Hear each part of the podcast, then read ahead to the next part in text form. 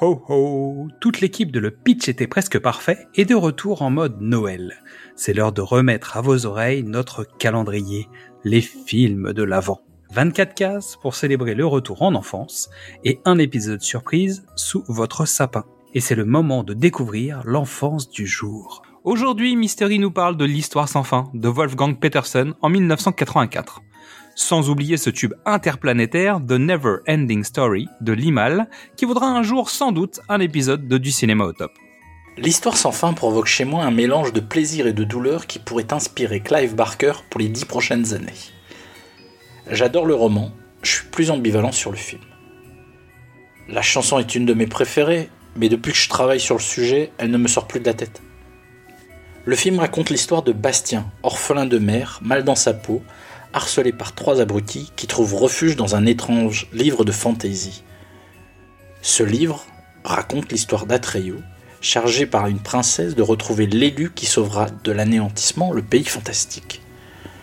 Au fur et à mesure de sa lecture, Bastien commence à interagir avec Atreyu et grandit l'idée que l'élu, c'est peut-être lui.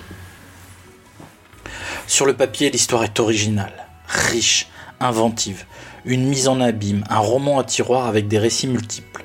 Chacun des 27 chapitres ouvre une possibilité, une nouvelle idée, une nouvelle histoire.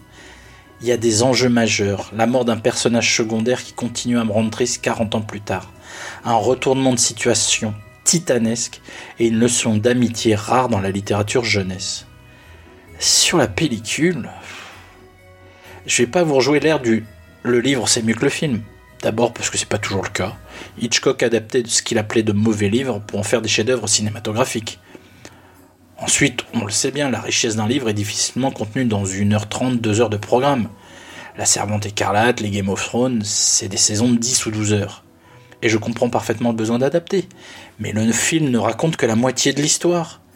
Pas de à suivre, pas de condensation. Pire, la suite du film n'est pas la fin du livre. Une frustration absolue. D'autant que les jeunes acteurs sont plutôt bons. Un doux rêveur où tout passe par le visage, par les yeux même. Et un casse-cou qui a payé de sa personne sur le tournage, dans des conditions titanesques. Une petite princesse éthérée avec une sensibilité juste. Les créatures, les décors, tout l'aspect artistique est excellent. C'est pas Jim Henson ou Lucas Hart, mais ils n'ont pas à rougir, je trouve. Le film est le film non américain le plus cher de l'histoire à cette époque, pour une raison simple. Pas d'effet numérique. Tout doit être fait en dur, en vrai. Des monstres animés façon Audrey 2 ou Jabba the Hutt. Le fond bleu qui permet de meilleures incrustations d'images est une nouveauté pour l'époque. C'est vous dire le travail dantesque qu'ils ont abattu. Le réalisateur, c'est Wolfgang Peterson, qui vient de faire Das Boot, un des meilleurs films de tout court de tous les temps. On lui devra Enemy Mine, Alert, Air Force One 3 en pleine tempête. L'homme s'est réalisé. Il dirige les enfants à la perfection. La mise en scène est efficace, inspirée. La production, c'est New Constantine Film. Constantine, c'est la société de production ayant eu le plus de succès en Allemagne. Elle est constituée fin des années 70 par Bernd Einschinger qui rachète le catalogue de l'ancienne société homonyme. C'est un producteur qu'on qualifiera d'éclectique pour être poli. Un peu Roger Corman, un peu Walt Disney, un peu lui-même. Constantine ont produit Le nom de la rose, Last Exit to Brooklyn, La chute, The Wave. Des grands films d'auteur, des bons films. Mais ils ont aussi fait Les 4 Fantastiques, y compris celui tout pourri fait juste pour pas perdre les droits et qui sera jamais montré, Détour mortel et surtout la série des films Resident Evil. Alors oui, en 84, rien de tout ça n'était arrivé et Eschinger n'est probablement pas responsable de tous les choix douteux de Paul W.S. Anderson. Mais c'est lui qui a décidé de la fin du film. C'est lui qui a provoqué la colère et le départ du romancier Michael Ende. Pour moi, ne pas adapter la deuxième partie du livre, c'est un non-sens absolu quand on connaît les intentions. Le film, en fait, souffre d'un manque de moyens malgré tout. C'est dire l'ampleur du roman. L'histoire mériterait d'être le Seigneur des Anneaux et on se retrouve avec l'équivalent de Flash Gordon c'est bien fait, c'est propre, mais c'est un peu contraint.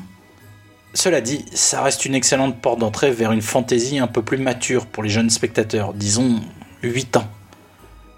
Ça ouvrira sûrement des carrières de lecteurs, et c'était l'objectif principal de cette histoire. Lire nourrit l'imagination. Commencez par voir ou revoir le film, puis lisez le roman. Je l'ai lu en deux nuits en étant enfant, ça va vous faire une après-midi sympa avec vos enfants. Un jour, vous le trouverez sur une plateforme en mini-série de 12 épisodes, mais ceci est une autre histoire. Merci à toutes et à tous pour votre écoute. Ces fêtes de fin d'année sont toujours un moment idéal pour écouter ou réécouter nos épisodes, via les différents formats.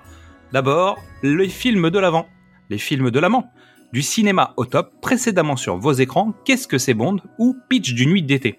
Retrouvez-nous sur toutes les plateformes d'écoute, inscrivez-vous à notre newsletter sur notre page Ocha pour ne rater aucun rendez-vous, et venez nous parler sur les réseaux sociaux, Facebook, Instagram, Twitter ou TikTok. En attendant, c'est le moment de la bande-annonce, puis Yann, l'elfe des Noëls passés, va venir nous rafraîchir la mémoire à coups de flocons magiques.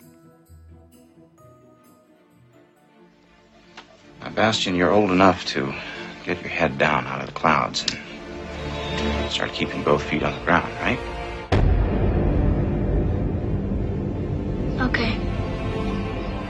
This book is not for you.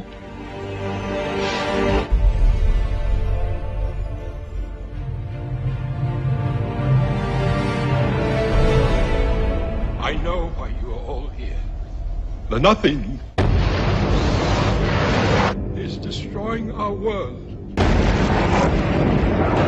And there just might be one chance. His name is Atreyu.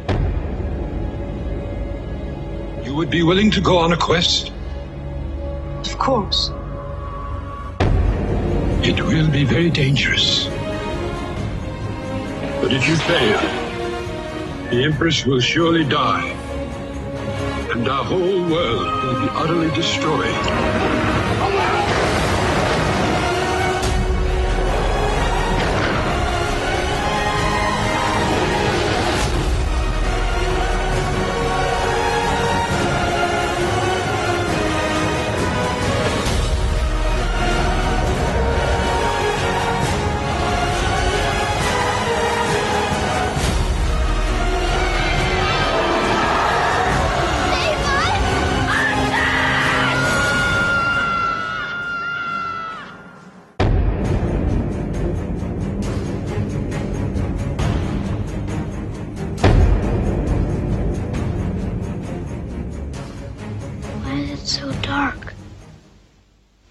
Beginning, it is always dark.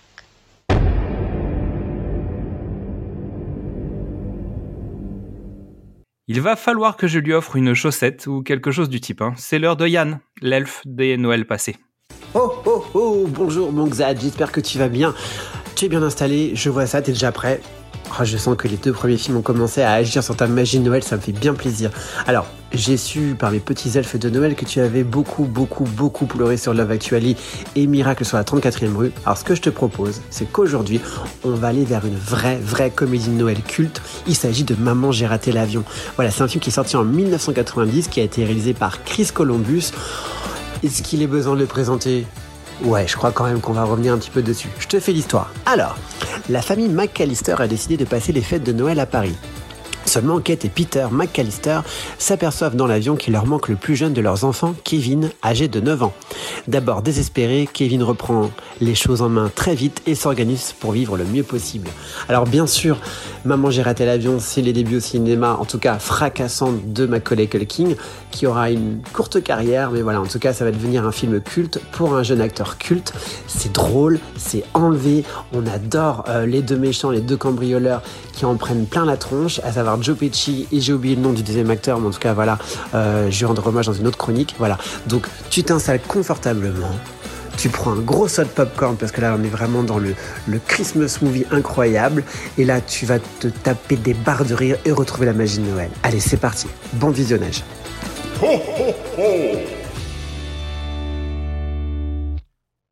Merci à Yann Gallaudet de nous faire l'amitié de sa petite chronique sur les films de Noël. Vous pouvez retrouver son roman, Et si c'était un film de Noël, sur Amazon.